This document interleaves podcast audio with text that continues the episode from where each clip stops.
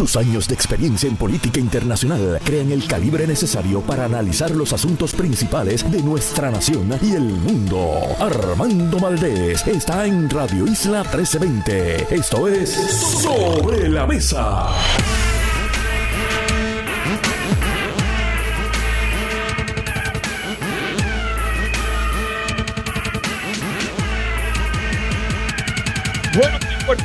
Soy Armando Valdés. Usted escucha Sobre la Mesa por Radio Isla 1320. Hoy en Sobre la Mesa, Pablo Hernández Rivera estará con nosotros. Él es uno de los líderes populares del Grupo Populares Democráticos que ha estado oponiéndose a las enmiendas al reglamento de esa colectividad. Y es además analista nuestro y es además, o por lo menos suena, como un potencial candidato a la comisaría residente por el Partido Popular Democrático. Estaremos hablando con él hoy sobre diversos temas relacionados tanto a Puerto Rico como a Washington. Mucho que hablar con lo que ha estado pasando en Estados Unidos con las elecciones congresionales y esta gira de la victoria, del triunfo que está dando el presidente Joe Biden celebrando estos resultados históricamente buenos. Con todo y que podría perder el control de la Cámara, históricamente buenos particularmente en comparación con las expectativas que habían antes de las elecciones. Además, sobre ese mismo tema estaremos hablando también con José Delgado, corresponsal del periódico El Nuevo Día en Washington. Hoy está excusada para todos los fines legales la amiga Rosa Seguí, que es nuestra colaboradora de todos los viernes, pero hoy tiene una excusa, se le pagará la dieta, no tiene que preocuparse, estará con nosotros José Delgado, corresponsal del Nuevo Día en Washington, D.C. También Heriberto Martínez, economista. Y en el último segmento, Manuel Minero, presidente de la Asociación de Amigos del Fortín San Jerónimo. Tienen una actividad este domingo en la calle Loíza para presentar un documental sobre el Fortín San Jerónimo, esa histórica estructura aquí en la zona de Puerta de Tierra, Miramar, los puentes que conectan la isleta del Viejo San Juan con el resto de la isla grande de Puerto Rico. Ahí está el Fortín San Jerónimo y este domingo se traslada, por lo menos el documental, a la calle Loíza. Hablamos con él sobre ese proyecto. Todo eso y por supuesto, como todos los días, el mejor análisis de todos los temas de hoy, 11 de noviembre, Día de los Veteranos del 2022. Son las 8 y 3 minutos de la mañana. Los asuntos del país tienen prioridad. Por eso llegamos a poner las cartas sobre la mesa. Vamos a poner las cartas sobre la mesa de inmediato. Quiero comenzar precisamente reconociendo, como siempre hacemos en este programa, reconociendo el trabajo, el sacrificio de los veteranos puertorriqueños. Piense usted lo que quiera pensar de nuestra relación política con Estados Unidos, yo creo en la conveniencia, la necesidad de una relación fuerte, firme, de unión con Estados Unidos. Pero crea usted lo contrario, crea usted que Puerto Rico debe separarse de Estados Unidos, crea usted que Puerto Rico debe tener un pacto de libre asociación, crea usted lo que crea. Esos son hermanos y hermanas puertorriqueños y puertorriqueñas que sacrificaron, en algunos casos dieron sus vidas por defender unos valores, por hacer una carrera, por proteger nuestras costas, por ir a la guerra, algunas guerras potencialmente justificadas. Yo no soy una persona que crea mucho en la guerra, pero tengo que reconocer que en algunos momentos hay que defenderse la Segunda Guerra Mundial. Habría que defenderse naturalmente de un mal tan evidente como lo era el nazismo. Otras guerras evidentemente no han sido tan eh, claras, pero estas personas, estos soldados, no son quienes deciden a qué guerras van a ir, otros deciden por ellos, ellos son servidores públicos, ellos son personas dispuestas incluso a dar sus vidas por de nuevo, diversas razones, cada cual tendrá sus razones por entrar a la milicia, pero son personas cuyo desprendimiento, cuyo sacrificio, cuyas decisiones de vida también deberíamos celebrar y reconocer y en ese sentido yo le extiendo a todos los veteranos, incluyendo los veteranos en mi familia. Yo tengo un primo que quiero mucho, René, que está visitando por acá en estos días, veterano de los infantes de la Marina. Tengo al abuelo de mi esposa, muy querido, que yo lo he ascendido de rango a coronel. Fue director de escuela allá en Cagua y es uno de los Borinqueniers que fue a Corea. Ya tiene, creo yo, como 90 años. Y en un día como hoy, pues también lo felicito a él por ese desprendimiento, por ese ejemplo de servicio que nos da a todos en su familia. Y le envío a él, a René y a todos los demás, a todos los veteranos que me estén escuchando a esta hora, un abrazo solidario y el agradecimiento por parte mía y estoy seguro que por parte de todo un país. Quiero tocar varios temas en la mañana de hoy. Ayer en la Asamblea Legislativa se consideró la medida para finalmente poner en vigor, poner en práctica el bono que se le va a estar otorgando a los empleados públicos, no a todos los empleados públicos, de paso. A algunos empleados públicos y a algunos empleados públicos se les va a dar una cantidad más alta, a otros se les va a dar una más baja y algunos no van a recibir nada. Y se aprobó este proyecto de ley y Gloria Ruiz Cuilan le pregunta al gobernador acerca de este tema y me parece que es importante repasar las expresiones que ha hecho el gobernador acerca de esta medida que si bien ayer se aprueba un proyecto de ley, creo que hay que ser justo en el análisis. Lo que se aprobó ayer es simplemente el mecanismo para repartir el dinero. Pero ya la decisión a los efectos de que ese dinero se le iba a dar a los empleados públicos se había tomado. Esa decisión se tomó cuando se aprobó el plan de ajuste de la deuda del gobierno central. Esa es la realidad. Y eso ya fue confirmado por el tribunal, por el tribunal de la jueza Laura Taylor Swain, como parte del proceso de quiebra. O sea que el país está obligado, en virtud incluso de una decisión judicial, a desembolsar este dinero de la forma en que se acordó cuando se aprobó el plan de ajuste. En aquel momento era cuando se debió haber considerado otras prioridades y otras posibilidades para este dinero. Y ayer hablábamos con Pichito Torres Zamora y Jesús Santa en este programa, ambos legisladores a quienes yo le tengo aprecio.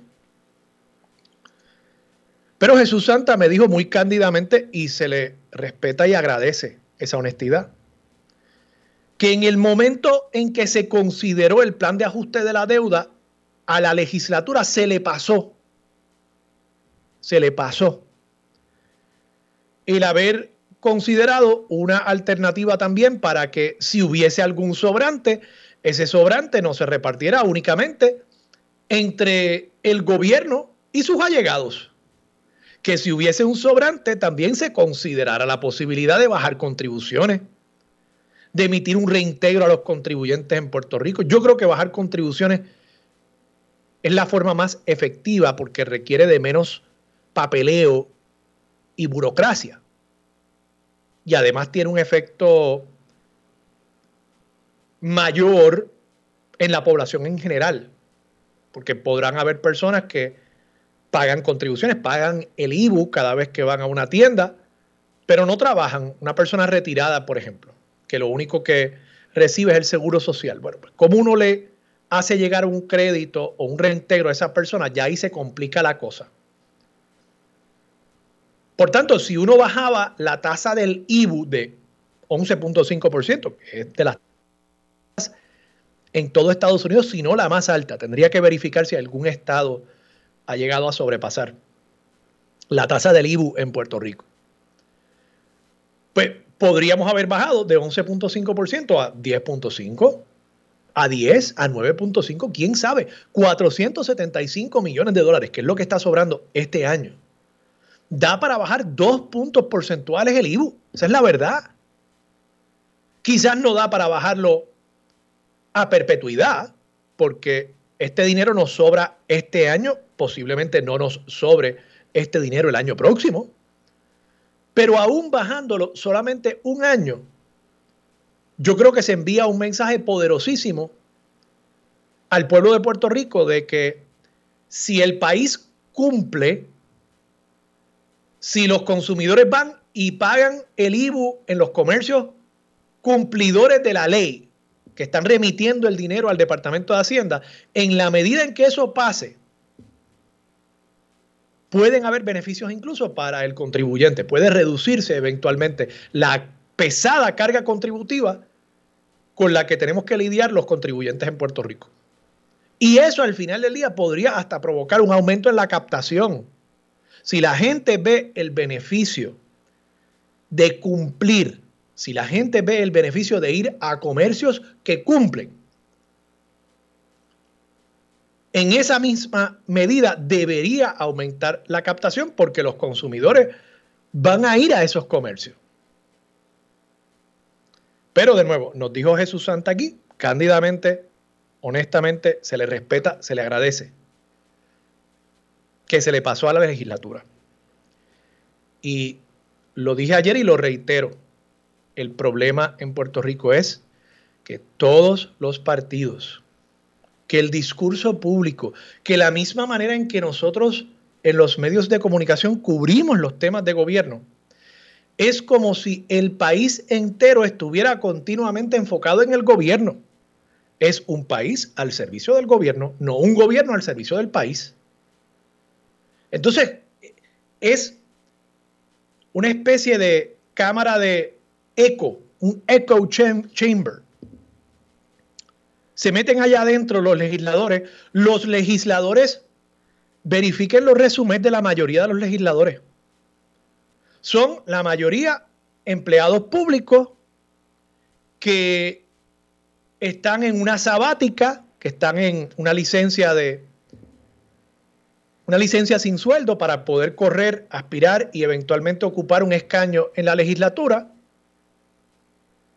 Y por tanto, al no tener una representación de gente de fuera del gobierno, lo único que ellos creen que ellos hacen allí en la legislatura es administrar el gobierno. Y lo único que creen que le importa al país, porque los medios de comunicación estamos continuamente enfocados en el gobierno, es el propio gobierno. Entonces es, un grupo de legisladores mirándose el ombligo.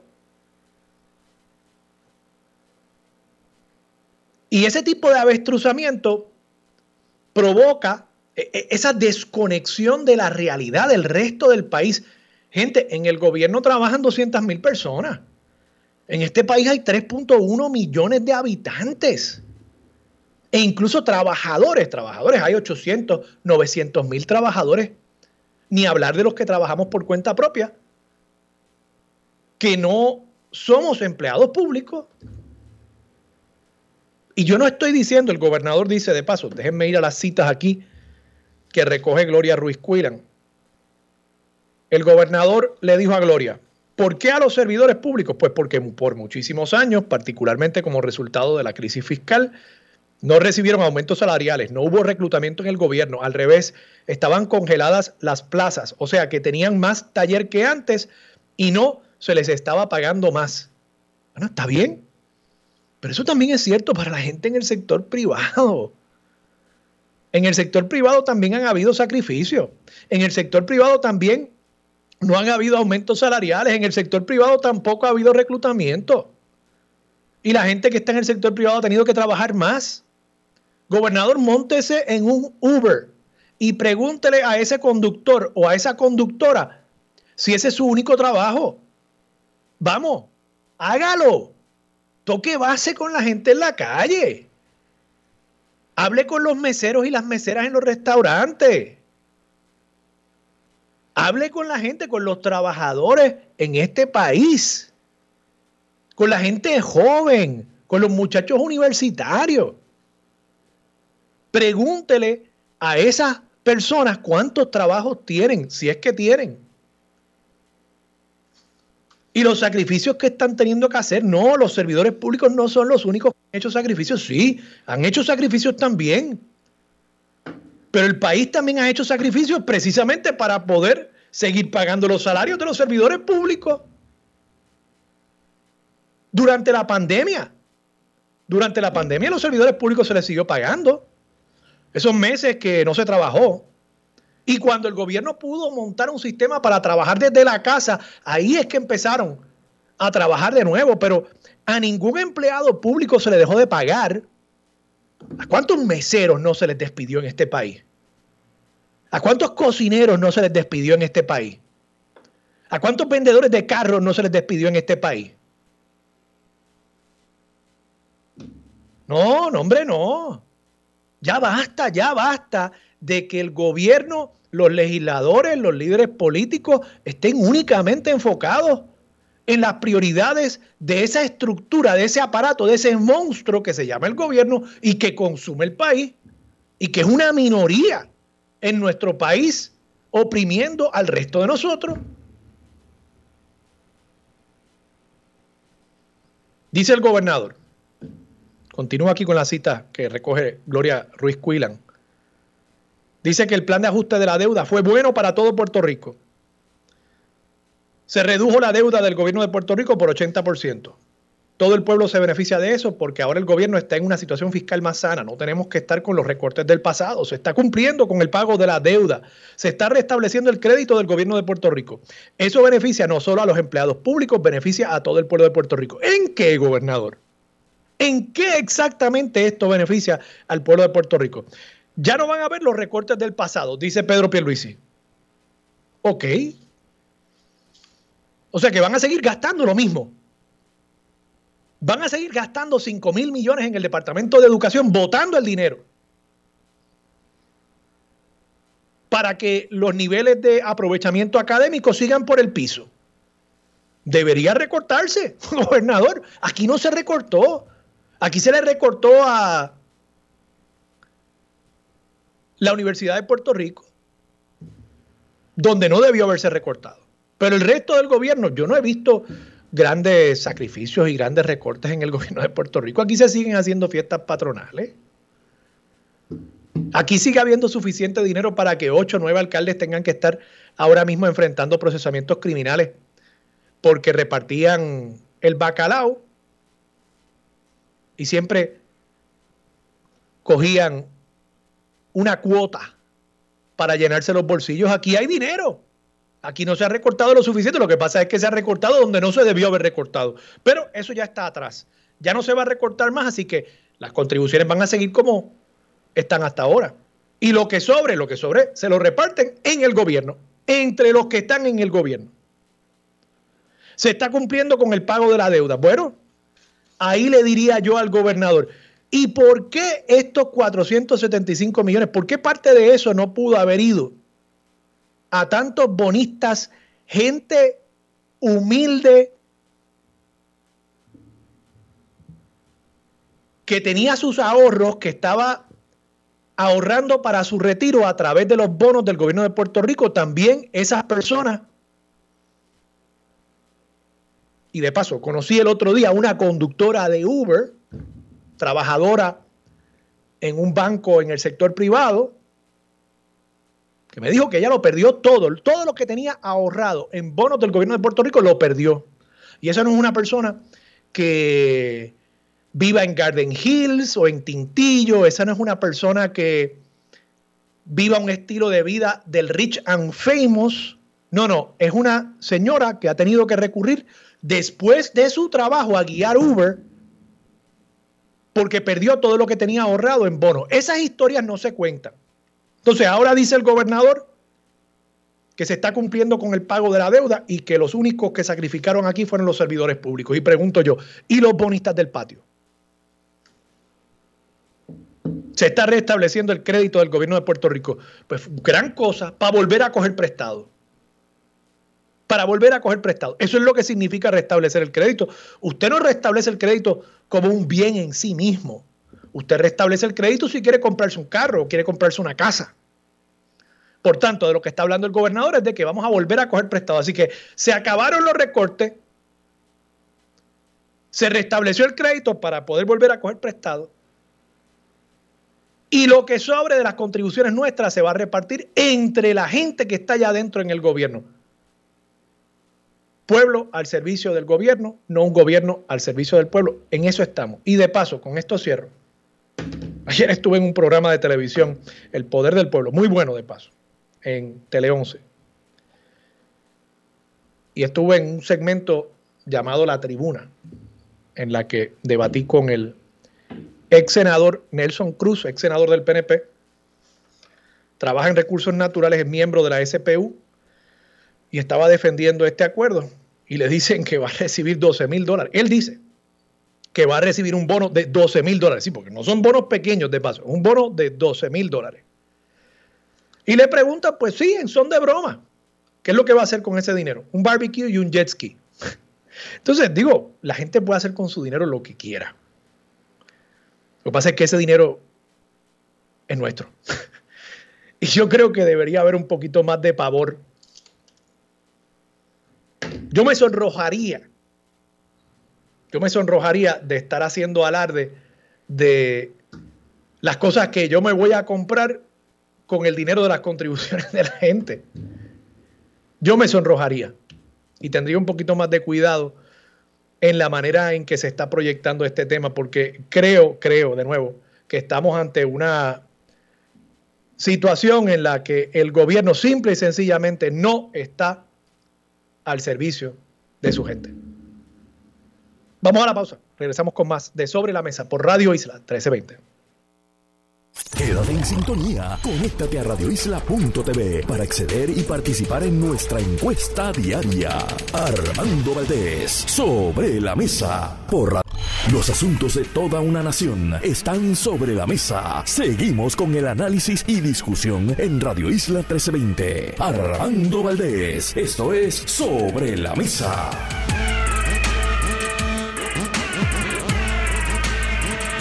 Regresamos hoy, Armando Valdés. Usted escucha sobre la mesa por Radio Isla 1320.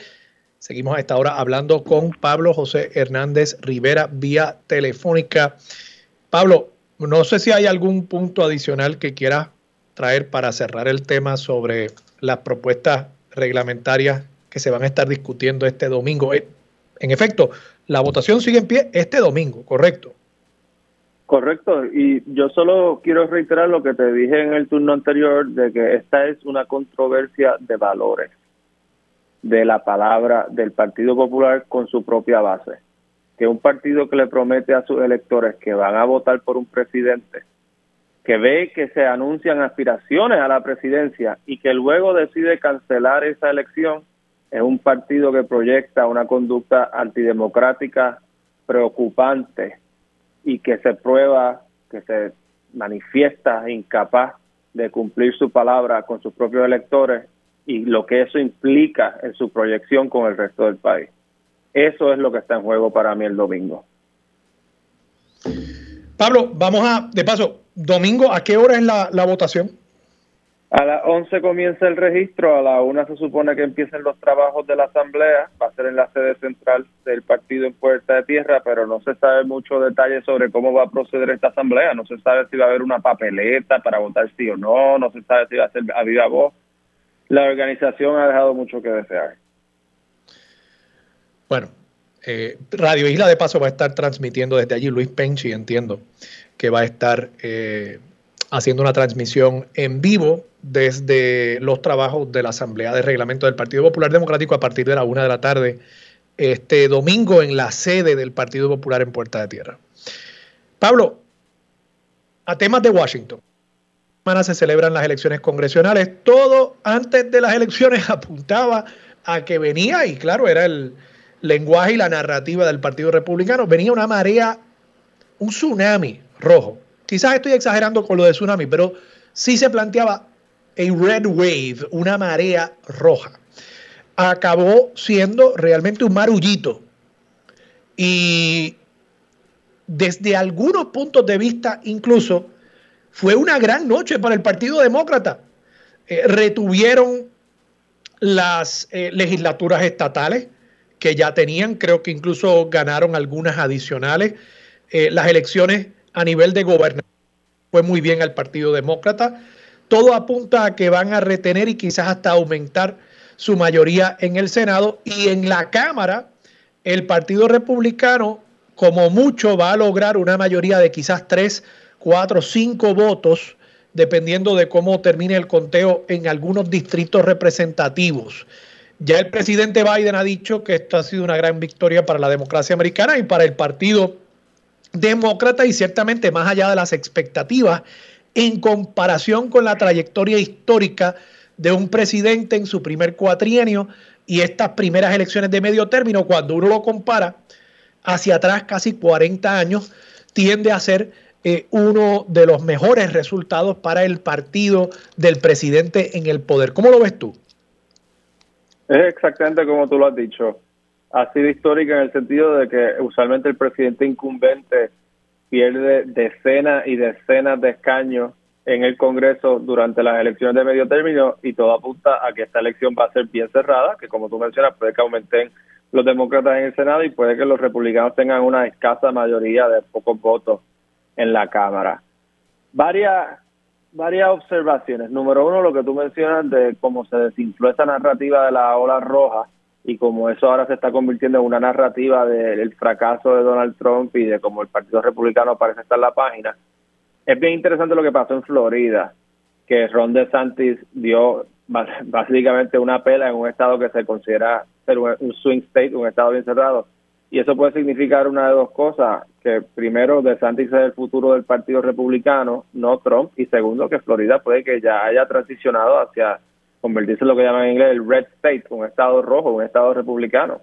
Florida quizás ya no es un swing state como lo era antes, eh, y eso tiene serias implicaciones para el mapa, porque igual Texas, que se hablaba de que estaba transicionando hacia convertirse en un estado demócrata, sigue consolidado como un estado republicano, así que ahora los republicanos van a tener dos de los, yo te diría, esos deben ser de los cinco estados más grandes eh, bajo su control, lo cual le quita, lo, lo, lo cual mantendrá las elecciones bien cerradas cara al futuro.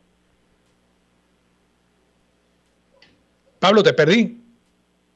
Bueno, y que sí, se, fue la señal un momento, ¿me escuchas? Perdona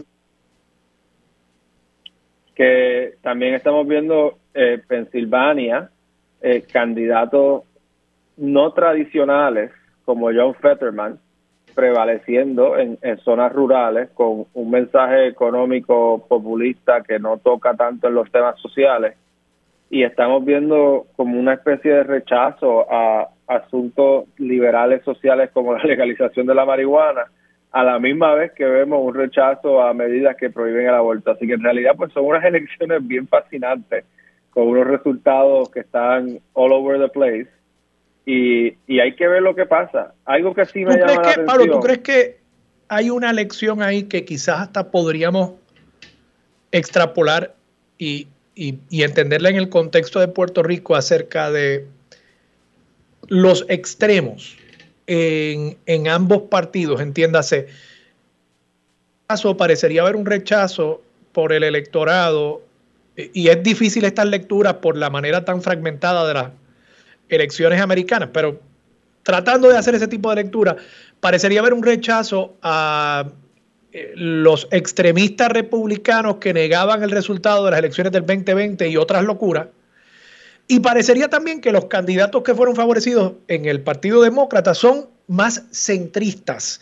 Eh, tú señalas el caso de Fetterman, pues una persona que está apelando realmente más a, un trabajador clase media, clase media baja en el estado de Pensilvania, no tanto eh, a las grandes controversias acerca de eh, identidad racial, étnica, eh, y distintos tipos de, identidad de género eh, que, han marcado muchas veces el, debate eh, en Estados Unidos entre republicanos y demócratas. Sí, fíjate, cuando mencionas lo de la polarización, algo que yo quiero señalar es el hecho de que esto esté tan cerrado y que sea tan parecido a las elecciones de 2020, a mí me implica, me insinúa que es que los americanos están bien, bien trancados y bien atrincherados en sus respectivas posiciones ahora mismo. No están dispuestos a cruzar líneas, no están dejando que eh, la inflación afecte su comportamiento electoral. Simplemente están viendo esto como blanco y negro, ¿verdad? Y por eso es que yo creo que tú ves que se mantiene el resultado casi igual a la elección anterior, que algo que no pasaba nunca. Lo que menciona de eh, el liberalismo social y los extremos, otra cosa que me llamó la atención, Armando, es el resurgir del tema de seguridad. Hace dos años la izquierda estaba hablando de abolish the police, eh, defund the police, perdón, quitarle básicamente los fondos a la policía. Y, y ahora estamos viendo en estados como Nueva York, que tienen una base bien liberal que hace esos argumentos, respondiendo al aumento del crimen votando por republicanos. Y creo que también el rechazo de muchos estados a la legalización de la marihuana responde en parte a eso, pero también probablemente responde a la crisis de los opioides. Yo estaba hablando de esto ayer con un proponente de la legalización de la marihuana, de que es que como los opioides son legales y recetados, pues mucha gente que antes estaría a favor de legalizar todo tipo de droga porque está en contra del narcotráfico, están empezando a pensarlo dos veces porque ven DH. Mira estas drogas que son legales y miren todo el daño que están haciendo. O sea que son unas elecciones bien fascinantes. Yo creo que vamos a estar hablando de ellas por semana en lo que disecamos todas sus implicaciones. Pablo José Hernández Rivera, muchas gracias por estar disponible para Sobre la Mesa. Gracias. Era Pablo José Hernández Rivera de Populares Democráticos, abogado, posiblemente futuro candidato a la comisaría residente por el Partido Popular Democrático. Vamos a la pausa, regresamos con más de Sobre la Mesa por Radio Isla 1320. Quédate en sintonía. Conéctate a radioisla.tv para acceder y participar en nuestra encuesta diaria. Armando Valdés, sobre la mesa, por Radio Isla. Los asuntos de toda una nación están sobre la mesa. Seguimos con el análisis y discusión en Radio Isla 1320. Armando Valdés, esto es Sobre la Mesa. Regresamos hoy, Armando Valdés. Usted escucha sobre la mesa por Radio Isla 1320. Y a esta hora se sienta la mesa José Delgado, corresponsal del periódico El Nuevo Día en Washington. José, buenos días, ¿cómo estás? Hola, muy bien, buenos días, saludos a tu público. Llevamos varias semanas, quizás varios meses sin hablar. Hablamos ahora, después ya de las elecciones congresionales. Lo primero que quiero preguntarte, ¿Te sorprendieron los resultados que has visto hasta el momento? Eh, los de la Cámara, sí. Eh, eh, toda la tendencia. O sea, las encuestas, yo creo que no fallaron. O sea, yo creo que las encuestas pronosticaban contiendas muy cerradas, sobre todo en el Senado.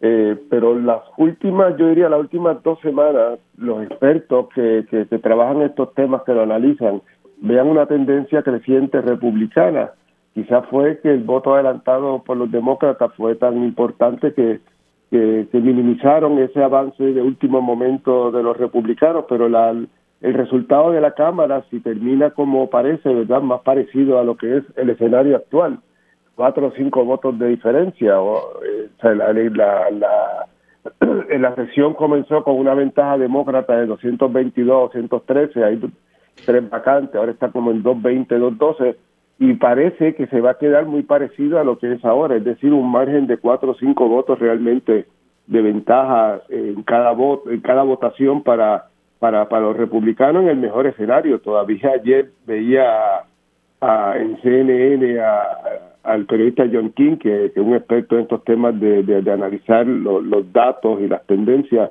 decir que había un escenario eh, eh, lejano, pero posible todavía para los demócratas llegar a los 218, pero todos los expertos coinciden en que, en que esto, nos vamos, vamos a tener una mayoría en la Cámara. En el Senado, como, como sabes, este, anoche eh, Mark Kelly en Arizona avanzó su, su, situación, este, adelantó y, ya, por ejemplo, el informe Cook el, lo, está declarando, lo está declarando ganador.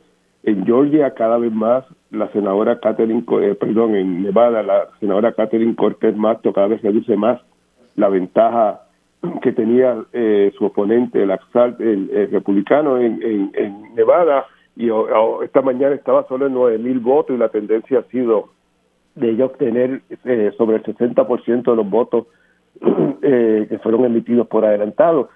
así que, que todo indica que es posible que la semana próxima ya se sepa que, el Senado quedó en, en, mayoría demócrata sin contar con el voto de la segunda ronda en Georgia que va a tener lugar el 6 de diciembre y en el que con este movimiento pues quizás el mismo senador demócrata Warnock va, a salir como favorito.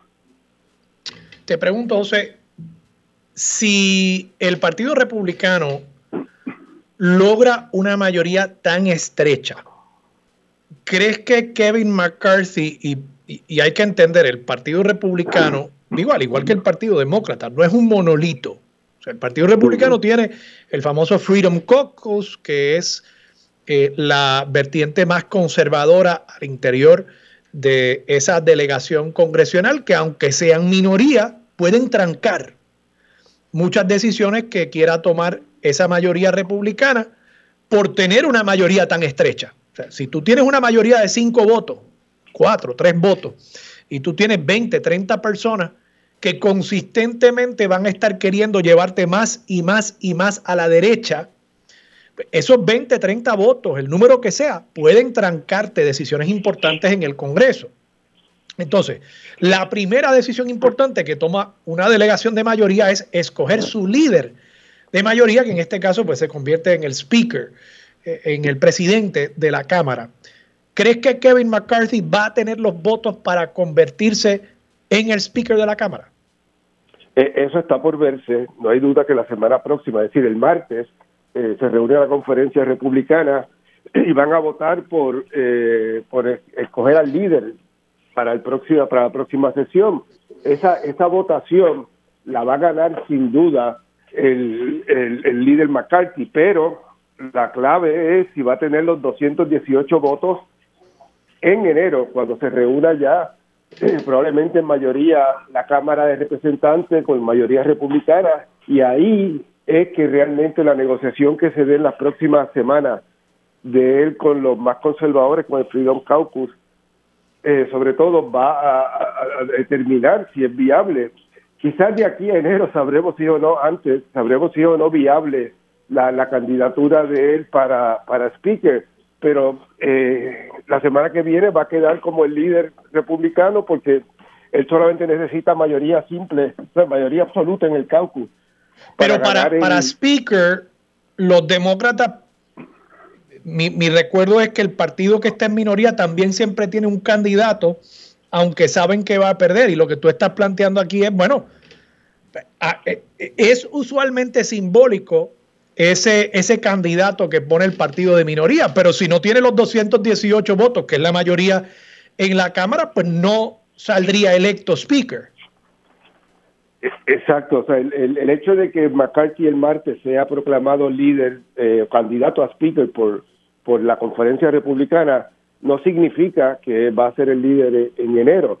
Eh, va a tener que negociar de aquí a allá, eh, son 15 votos quizás muy conservadores que, que, que, que, no, no, están en su bolsillo. Ya hemos visto... Y tiene, y tiene obligatoriamente que llegar a 218 para ser speaker. Tiene que ser, tiene que ser mayoría, es decir, pueden haber dos votos eh, que se abstengan y obtener 216, pero tiene que tener la mayoría de esa votación. ha, habido, ha habido gente que ha votado presente. Recuerdo una vez que, creo que el Labrador votó así por Ryan. Este, esos votos se dan.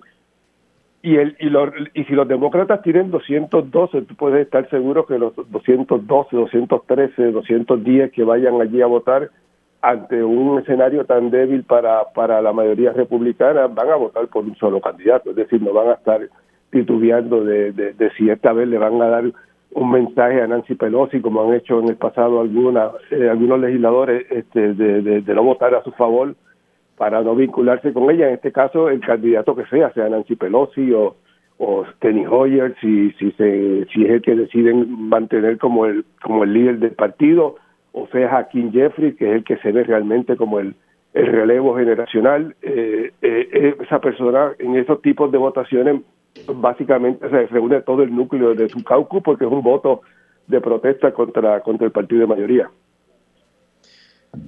Entonces, ¿qué significa esto para la contienda presidencial del 2024 en ambos partidos? En el Partido Republicano todo apunta a que el que sale con una narrativa interesante, victoriosa de las elecciones de medio término es Ron DeSantis.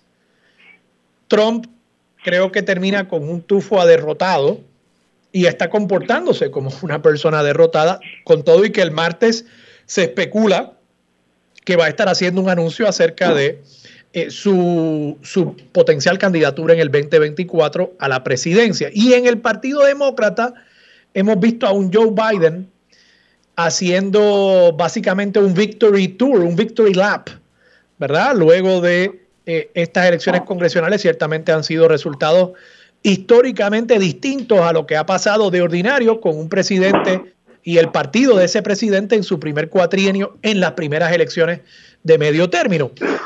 Pero vi ayer una actividad de Joe Biden en conjunto con Kamala Harris y me estuvo interesante. Yo no había visto a Kamala hace bastante tiempo. Me estuvo interesante que en la actividad, en el público que estaba detrás de Biden y detrás de Kamala y el primer caballero y la primera, o la segundo caballero y la primera dama, eh, habían personas que tenían letreros, algunos decían Let's Go Joe y algunos decían Let's Go Kamala. Y entonces me pregunto si tú estás escuchando ya un rum rum de que eh, Biden quizás esté allanando el camino. Bueno, yo, yo creo que que es impredecible en este momento.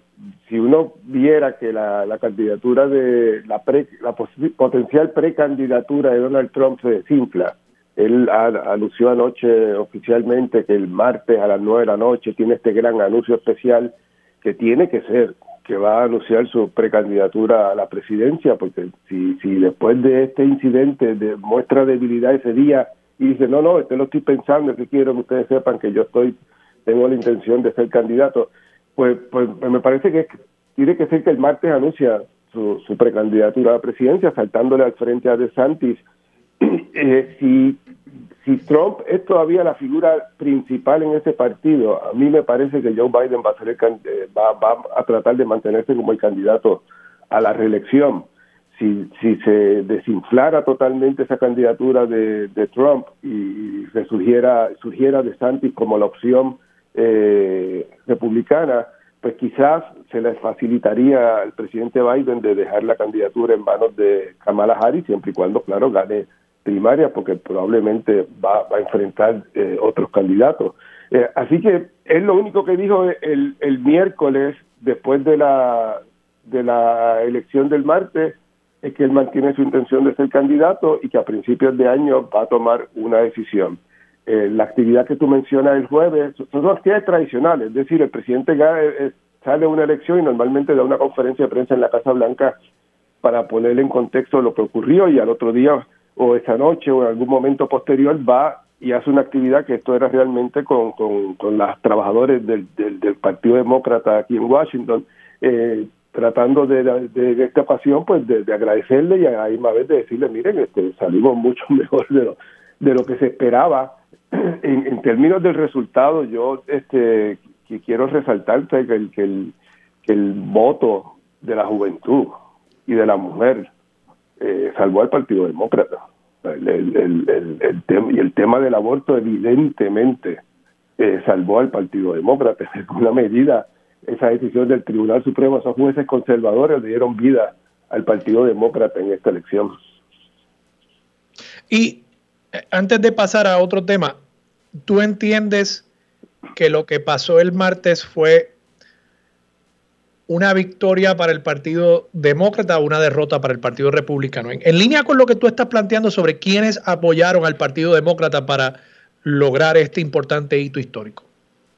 Sí, yo, creo que, el, lado extremo del Partido Republicano sufrió una derrota terrible y, lo, vemos en Pensilvania con, con el candidato Oz lo, vemos en, en, Arizona, donde está perdiendo claramente el, republicano Masters, y, lo, y, lo, y probablemente con la derrota también en Nevada, donde se esperaba una de las candidatas más vulnerables en esta elección.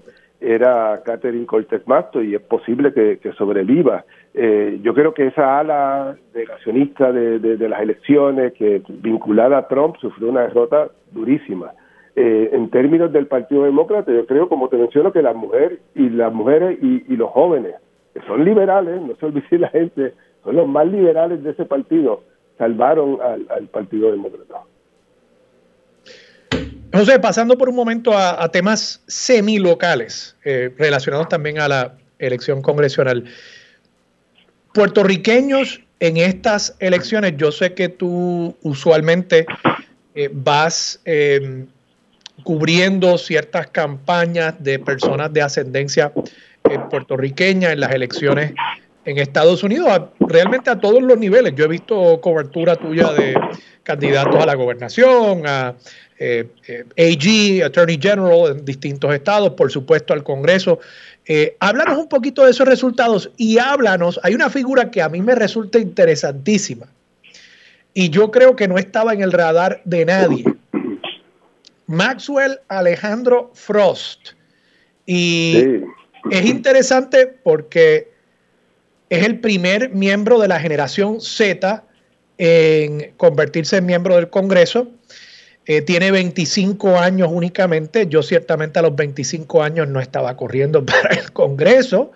Eh, y este, este congresista electo, creo que por un distrito de la Florida, es de padres, eh, de un padre haitiano, de una madre puertorriqueña, y fue adoptado por unos cubanos que se exiliaron en la Florida en los años 60. O sea, parecería tener una eh, un trasfondo hecho para la Florida, ¿no?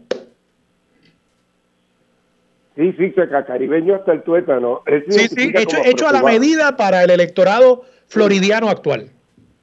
Sí, él, él, él se identifica como afrocubano porque fue criado por la familia cubana y, realmente se identifica como afrocubano nunca ha resaltado verdad sus raíces puertorriqueñas, pero sí eh, dice que, su madre biológica eh, es, puertorriqueña.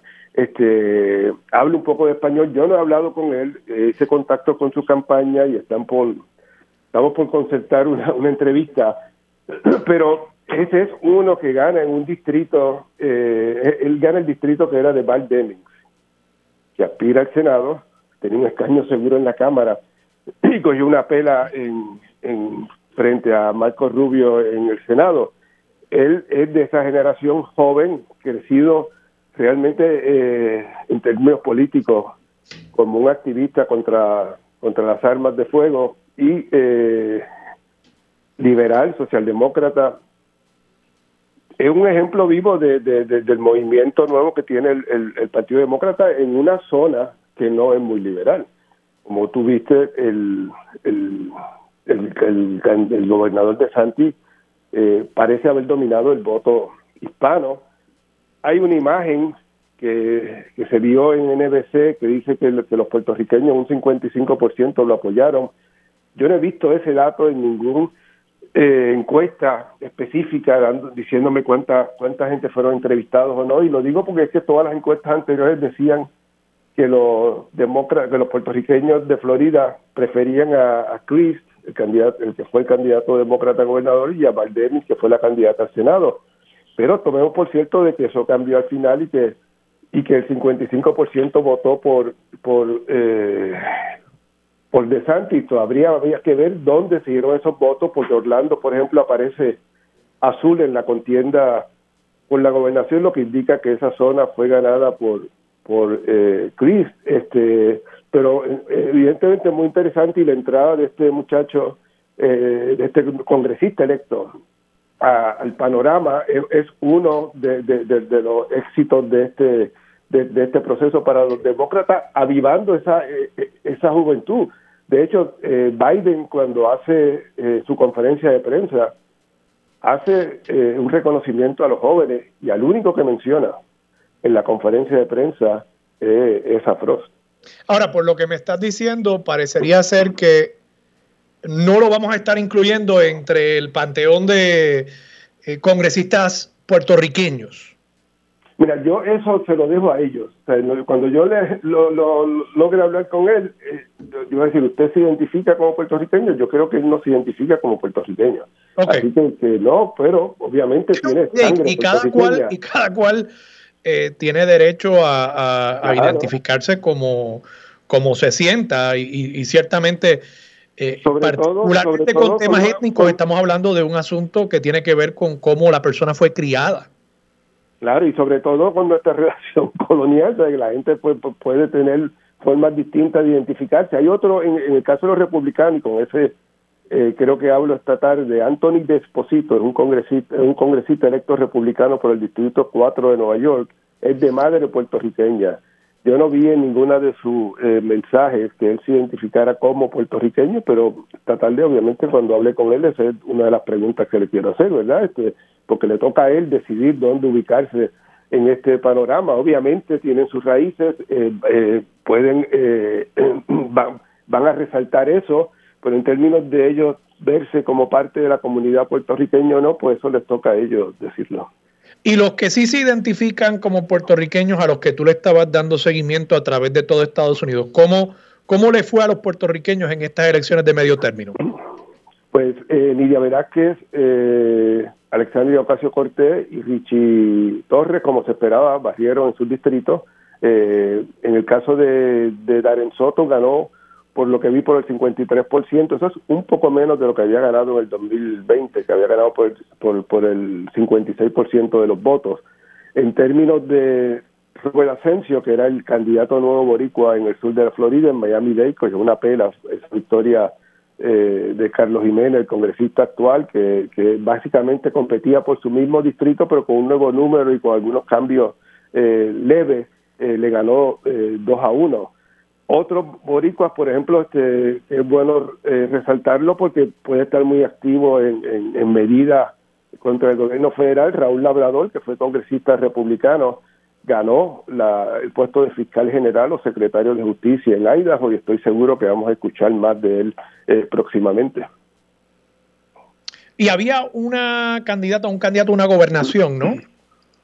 Bueno, eh, Nelly Gorbea fue precandidata a gobernador en Rhode Island, pero perdió la primaria y entonces eh, el gobernador revalidó allí. Así que el, el, el, a nivel estatal, todo el mundo piensa que Nelly Gorbea fue la primera en persona puertorriqueña en ganar un puesto a nivel estatal como la Secretaría de Estado que ocupa hasta, hasta finales de, año. Y Labrador pudiera ser solo el segundo por haber ganado a nivel de todo el Estado el puesto de fiscal general, pero e, e, e, esa, esa era la otra opción que teníamos de tener un candidato electo y la quizás iba a ser la primera oportunidad de tener un, gobernador o gobernadora eh, puertorriqueña en un estado de Estados Unidos, pero Golbea pues perdió la primaria. José Delgado, muchas gracias por estar disponible para Sobre la Mesa. Muy bien, saludos hermano, saludos a todo el mundo. un abrazo, era José Delgado, gran amigo y corresponsal del periódico El Nuevo Día en Washington. Vamos a la pausa, regresamos con más de Sobre la Mesa por Radio Isla 1320. Quédate en sintonía. Conéctate a radioisla.tv para acceder y participar en nuestra encuesta diaria.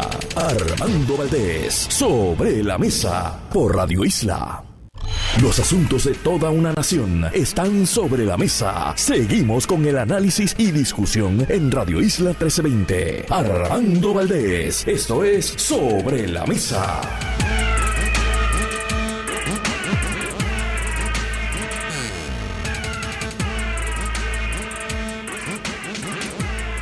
Regresamos hoy Armando Valdés. Usted escucha sobre la mesa por Radio Isla 1320. Ya a esta hora se sienta a la mesa el amigo Heriberto Martínez, economista. Heriberto, buenos días, ¿cómo estás?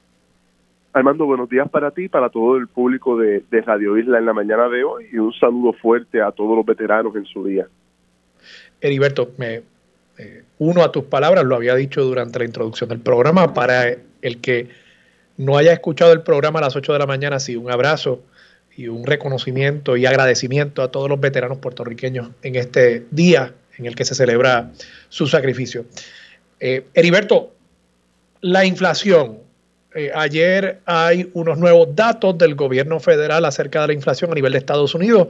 muestra, creo que por cuarto mes consecutivo, una reducción en la tasa de inflación interanual. Todavía está alta la inflación. No quiere decir que ya estemos saliendo de esta situación inflacionaria, pero por lo menos hay una tendencia que parecería ser favorable. Ahora, como venimos con estos niveles tan altos de inflación, eso está teniendo una serie de impactos a través de la economía y uno de ellos es que hay ciertos contratos en los que se ajusta, por ejemplo, los peajes a partir de la tasa de inflación.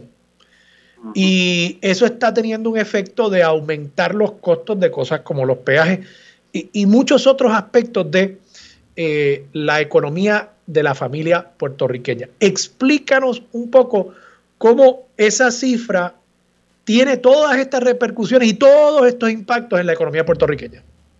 Mira, eh, algo bien importante, Armando, que, que el público tiene que entender, hay un economista muy, muy famoso llamado Milton Friedman, que él decía que la inflación es un impuesto no legislado.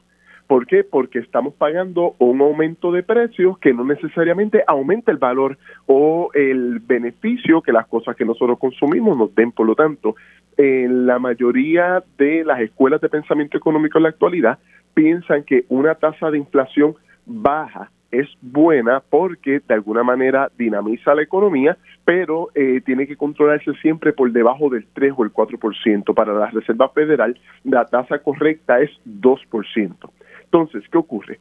Lo que pasa es que cuando tenemos esos niveles de precios tan altos, quien por lo general en Estados Unidos maneja el tema de la inflación es una institución que se llama la Reserva Federal. Y la Reserva Federal, para atacar esa inflación, no voy a ponerme a explicar ahora, Armando, por qué, porque es medio aburrido y para un viernes en la mañana puede ser muy técnico, pero si subimos la tasa de interés, por lo general la tasa de inflación va a bajar. Así que nos estamos encontrando en un contexto, para aterrizar a tu pregunta en Puerto Rico, en la cual estamos sintiendo una presión en los precios muy alta. Te voy a dar un ejemplo para que el público lo entienda. A mí me gusta mucho un yogur marca eh, Chobani, que es un yogur estilo griego espeso. Yo lo compraba en cualquier supermercado de Puerto Rico a 6 dólares. Ya lo compré esta semana a 10 dólares. Incluso pensé hasta dejarlo y ver si había algún yogur sustituto más barato. Oh, pero Heriberto, un yogur nada más. Un, el, el, el galoncito, el galoncito de yogur. Ah, ok, digo de todo. Eh, el, que, no se puede caro, Entonces, eh, así va, va pasando con todo. ¿Qué es lo que ocurre entonces? Que si nosotros tenemos unos niveles muy altos de inflación, eso lo que hace es literalmente destruir nuestro poder adquisitivo en cada quincena. Entonces, si queremos eh, comprar, por ejemplo, productos alimenticios, el tema de la gasolina, vamos a continuar pagando más por lo que consumíamos habitualmente y eso entonces nos obliga a tener que restar en otras áreas de la economía del hogar porque no necesariamente Armando los salarios se ajustan con la inflación. Así que alta inflación implica empobrecimiento y lo estamos yo creo que sintiendo eh, a todos los niveles de la economía, pero donde más lo estamos sintiendo diariamente los puertorriqueños es cuando vamos a hacer nuestras compras de alimentos para eh, intentar eh, llegar y comer bien a fin de mes. ¿Y cómo a nivel de Puerto Rico, bueno, eh, antes de preguntar cómo, ¿hay algo que a nivel de Puerto Rico se pueda hacer desde el punto de, vista de política pública para controlar la inflación? Mira, no, en Puerto Rico sería sumamente complicado porque en Puerto Rico no tenemos política monetaria. Lo que sí pudiéramos hacer en Puerto Rico es apoyar el eh, bolsillo de los puertorriqueños para que puedan enfrentar la inflación. Y estas hay dos formas de verlo, Armando. Y de nuevo, es una controversia. Te voy a dar las dos cosas que deberíamos estar pensando en cómo se pueden hacer. Y eh, te lo dejo para que tú y el público también puedan ir delimitando cómo es que esto se hace. Ayer escuché al representante Santa y al representante eh, Pichi Zamora, me parece, hablando sobre el bono que van a recibir los empleados públicos por sobrante, por las situaciones que sean, pero el discurso es que eso va a ayudar a los empleados públicos a enfrentar la situación de la inflación. Entonces, si eso lo hiciéramos a nivel general de la economía, pudiéramos estar apoyando el bolsillo de los trabajadores, de las familias trabajadoras en Puerto Rico, pero nos corremos el riesgo de que eso también provoque un aumento adicional en la inflación. Otro mecanismo que también se podría utilizar. Y, para, y para explicar por qué eso podría pasar, ha sido uno de mis argumentos en contra de, de este bono. Yo estuve en un programa ayer de televisión con el ex senador Nelson Cruz, que es empleado de recursos naturales, y no, es por cogerla con él, pero él dijo que él va a estar recibiendo 12 mil pesos, y en son de broma dijo que va a comprar un barbecue y un jet ski. Eh, pues mira, eso significa que va a haber un montón de gente potencialmente pensando que con ese dinerito que tienen pueden comprarse un barbecue y un jet ski. Pues, ¿qué va a pasar? Mucha gente yendo tras productos escasos va a aumentar el precio de los barbecues y los jet skis. Claro, eso se llama, el mando eh, eh, lejos, de, lejos de ayudar al puertorriqueño a paliar el tema de la inflación, podría incluso provocar más inflación. Claro, y eso se llama, el mando, lo dijiste muy bien, expectativas adaptativas. Oye, yo vendo un producto escaso, yo sé que hay una gente interesada que van a recibir un bonito sustancial, pues yo puedo subir los precios a lo que voy. Hay personas que te, hay, hay literatura, el mando, que te puede decir, oye, pero hay otra gente que solo puede ayudar y por eso te decía que está en controversia. ¿Cuál es la que a mí me gusta que pudiera ayudar a más gente en este momento? Eh, la, lo que se conoce, voy a ser técnico al mando y me excuso por eso, pero lo podemos explicar, la deflación de los impuestos. En Puerto Rico pagamos impuestos bien altos sobre el consumo y sobre el ingreso. Por lo tanto, si estamos viendo que Hacienda está haciendo récord histórico en recaudo, no necesariamente porque mejoró la captación, aunque ha mejorado, eso tengo que reconocerlo, no necesariamente porque hay más actividad económica, sino por la inflación habría que buscar la manera de ver qué impuestos yo puedo reducir de manera temporal para ayudar a mejorar el poder adquisitivo de las familias en Puerto Rico y te doy un ejemplo. explicar lo que tú estás planteando. En la medida en que el barbecue y el jet ski aumentan de precio, digamos que antes un barbecue costaba mil pesos y de esos mil pesos el gobierno recogía el 11.5%, que es 115 dólares.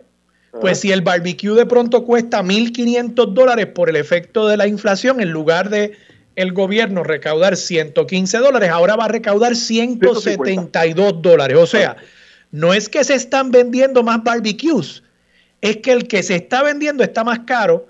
Y entonces ese impuesto que tú mencionabas, que, que Martin Friedman compara la inflación, eh, eh, eh Friedman, compara con, un impuesto. Eh, se convierte entonces en, se duplica, porque, porque el IBU también se eh, tasa sobre ese impuesto adicional que es la inflación. Claro, entonces, muy bien explicado Armando. Entonces, eh, ¿qué es lo que yo estoy diciendo? Voy a darles un ejemplo.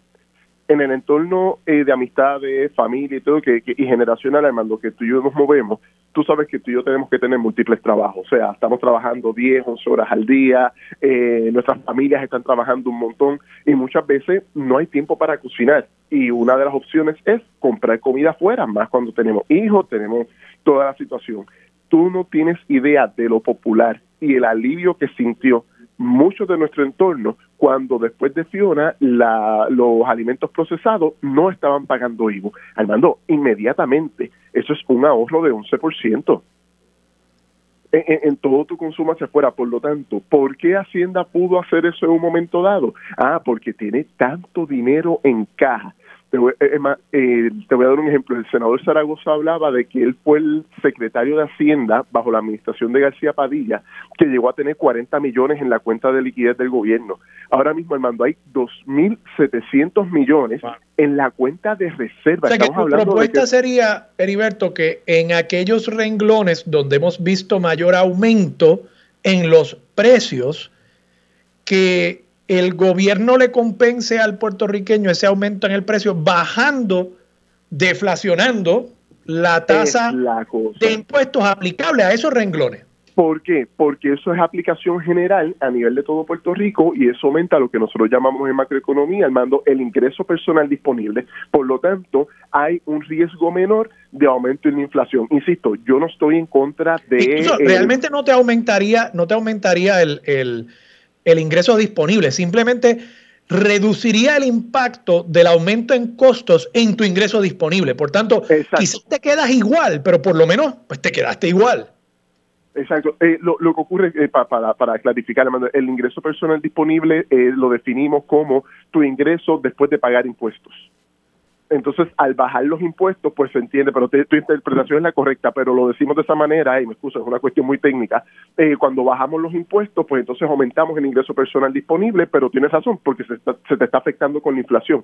Por lo tanto, lo que estamos tratando de buscar es la, el mecanismo de que si Hacienda tiene montones de millones de dólares en caja sedentaria y por el otro lado las familias puertorriqueñas están estranguladas con la inflación y los impuestos, ya que no podemos hacer nada con la inflación, usemos una parte de ese dinero para ahorrarla, bien importante el ahorro, pero otra parte de ese dinero pudiéramos utilizarla para buscar qué impuestos pudiéramos eh, reducir de manera temporera. Yo, estamos conscientes de que en su momento esto regresará a la normalidad económica. Digo, esperemos. Pero eh, mientras estemos en esta situación, ¿qué puede hacer el Estado para apoyar el bolsillo de los puertorriqueños?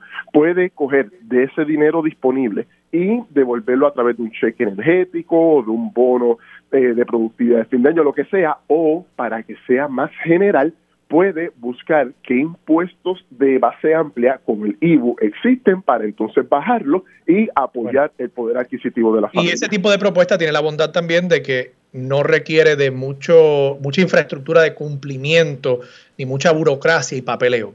Heriberto, gracias por estar disponible para Sobre la Mesa. Siempre disponible, Armando. Un abrazo para ti y para todo el público de Radio Isla. Igualmente, un abrazo a ti y a tu familia. Vamos a la pausa, regresamos con más de Sobre la Mesa por Radio Isla 1320. Quédate en sintonía, conéctate a radioisla.tv para acceder y participar en nuestra encuesta diaria. Armando Valdés, sobre la mesa, por Radio Isla. Los asuntos de toda una nación están sobre la mesa. Seguimos con el análisis y discusión en Radio Isla 1320. Armando Valdés, esto es Sobre la Mesa. Regresamos hoy Armando Valdés. Usted escucha sobre la mesa por Radio Isla 1320. A esta hora se sienta la mesa Manuel Minero, presidente de la Asociación de Amigos del Fortín San Jerónimo. Manuel, buenos días, ¿cómo estás?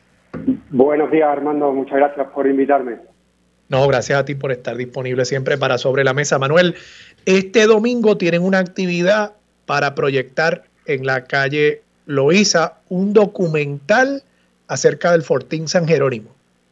Así es, Armando. Este domingo a las 6 de la tarde en la Goico, en una escuela que tiene ahora un proyecto comunitario precioso, presentamos de nuevo el, documental del Fortín de San Jerónimo. Una historia a través de la lucha en el que vamos a, gracias al programa de Cinema Paradiso, pues podemos proyectar este documental para todos aquellos que se quieran acercar gratuitamente. Y te pregunto, este documental, yo te confieso, no había escuchado mucho acerca del mismo, quién es el realizador, la realizadora de, este proyecto.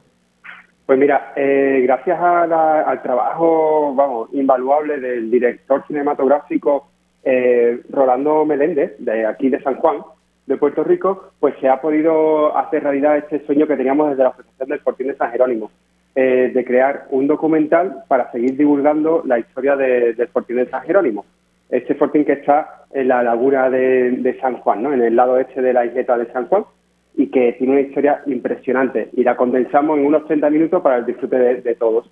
Rolando eh, encabezó esta dirección de ese proyecto y junto a él ha habido mm, vamos, el trabajo de ilustradoras puertorriqueñas, de eh, trabajadores en, cinematografía, el trabajo también de, de los recreadores de historia de Puerto Rico, que tú conoces a algunos y tienen también esa, ese afán por enseñar la, historia de aquí del archipiélago. Y bueno, además, por supuesto, de la ayuda eh, pues de los fondos de, la Fundación de las Humanidades y del National Endowment for Humanity, de Puerto Rico History Building y de Puerto Rico Cardiology, que junto a, amigos de Fortaleza Jerónimo pues nos han ayudado a dar forma a un documental que tiene una calidad pues que hemos alcanzado y estamos muy orgullosos de, de presentaros a todos vosotros. ¿Cuánto dijiste que dura el documental? Son 30 minutos. Ha sido difícil condensar tanta historia, pero creo que merece la pena. Ha tenido muy buenas críticas desde los primeros, eh, digamos, personas que lo han podido ver y eh, también incluso ya ha sido seleccionado en algunos de los eh, de los festivales de documentales que hemos presentado, como por ejemplo el de Oaxaca, México, ya está dentro de la selección y será proyectado allí próximamente. Va a haber una charla también con expertos en esta materia sobre el documental y la historia del Fortín. Así es. aquellos que acudan a la Goico este domingo a las 6, domingo 13 a las 6, pues haremos esta introducción al documental, se proyectará y después de, ello pues compartiremos pues con Ismael eh, Rodríguez, con Lucy Velázquez, que han estado siempre al frente de, la asociación eh, y hemos trabajado mano a mano para, para activar el y divulgar su historia. Y bueno, todas las dudas y tal que surjan, pues estaremos eh, con mucho afán de, contestarlas y compartir con la comunidad el documental. ¿Cuál es el estado actual del Fortín? Yo sé que hasta hace poco la Asociación de Amigos del Fortín había estado eh, abriendo la instalación para visitas básicamente los siete días de la semana. Sé que ahora el instituto eh, está haciendo un trabajo de, reparaciones del puentecito que conecta el Fortín con la zona donde está el Paseo Caribe, esencialmente. Eh, ¿Cuál es el estado actual del Fortín? Correcto. Eh, nosotros estuvimos abriendo pues prácticamente desde que empezamos nuestra labor en 2018 hasta el 2022, hasta abril del 2022. Desde entonces hasta ahora, pues eh, desde la Junta, de, perdón, desde la dirección ejecutiva del ICP, pues decidieron comenzar el arreglo del puente, eh, que fue afectado por las mareas de, enero, febrero de, de este mismo año. Y bueno, desde abril hasta ahora, eh, nosotros después lo hemos visitado y tal, pues más o menos siguen pues con esa, esa labor. No, no hemos visto eh, más avances, pero sí que siguen con, con esa labor de arreglo y de momento pues no tiene el acceso al público. ¿Y hay alguna expectativa en cuanto a la reapertura al público del Fortín? Pues, hombre, nosotros, eh, nuestra expectativa es que por las comunicaciones oficiales que nos enviaron eh, el ICP cuando nos informaron del inicio de la obra es que cuando se, vuelva a abrir pues podamos eh, volver con, con, el mismo ánimo y tal a abrir y, seguir comunicando y, compartiendo la historia dentro del Sporting. Eh, pero no nos dieron, no hay un calendario fijado tal cual, o por lo menos no, no se ha hecho público.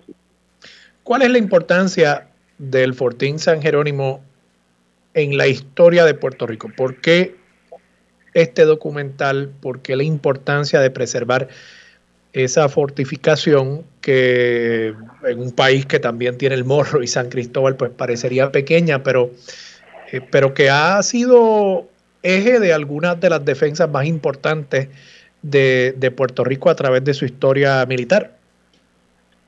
Sí, ha sido crucial. Eh, de hecho, vamos, eh, en el documental lo voy a ver y siempre lo decía, eh, lo dice el, arqueólogo Juan Vera, ¿no? Cuando siempre pensamos en, combatir entre los enemigos de, que se acercaban aquí, siempre si veían el morro o San Cristóbal eran como moles enormes de, de, piedra y cañones con lo que combatir, por lo tanto elegían el enemigo eh, menor, ¿no? Y en este caso era el San Jerónimo. Por eso allí se concentró gran parte de las batallas que llegaron a sucederse aquí en San Juan. Eh, una de las más importantes, las más cruciales, en 1797, cuando los ingleses toman eh, rápidamente Santurce, la batalla se desarrolla en la primera línea de defensa y es ahí donde el San Jerónimo y el San Antonio son los dos principales fuertes que aguantan todo el envite de el embate de, los cañones ingleses. Y lamentablemente ya el, San Antonio ya no se encuentra, digamos, pues en, pie, solamente dos troneras que hay que identificarlas y tal, pero el San Jerónimo es esa joya que todavía queda en pie y que narra su historia con la presencia, ¿no? Una presencia pues que de hecho eh, ayuda a, transmitir esa unión que hubo de toda la isla de, Puerto Rico para defender en ese momento, en 1797, eh, su capital, San Juan. Que, que es un momento además crítico en la formación o el comienzo de la formación de una identidad nacional puertorriqueña, ¿no? Esa defensa eh, las, pinturas de, Campeche de esta época, Campeche incluso que fue uno de los eh, voluntarios en la defensa de la ciudad durante el ataque eh, inglés, pues en ese momento es que se va formando ¿no? esa idea de, la defensa de los puertorriqueños físicamente y, también en, un sentido, digamos, espiritual, lo puertorriqueño como identidad nacional. Manuel, Gracias de nuevo. Este domingo, ¿a qué hora es la cita y dónde? A las 6 en la calle Loíza, en la Goico. Y nada, os espero a, todos allí, a todos los que queráis acercaros. Muchísimas gracias, Armando. Yo voy a estar, eh, voy a tratar de llegar. Tengo un 5K, el, el Picorelli 5K del Colegio de Abogados, que es a las cuatro y ah. media aquí en la, zona de Santurce. Y cuando termine, voy a ver si me doy un bañito rápido y voy para allá a ver el documental. Manuel, gracias. Correr un poco más rápido. sí, voy a tener que correr rápido. Manuel Minero, presidente de la Asociación de Amigos del Fortín San Jerónimo, ya lo saben, este domingo la cita es en La Goico, en la calle Loíza, 6 de la tarde, documental sobre la historia del Fortín San Jerónimo. Vamos a la pausa, regresamos con Mili Méndez, eso es lo próximo, aquí en Radio Isla 1320.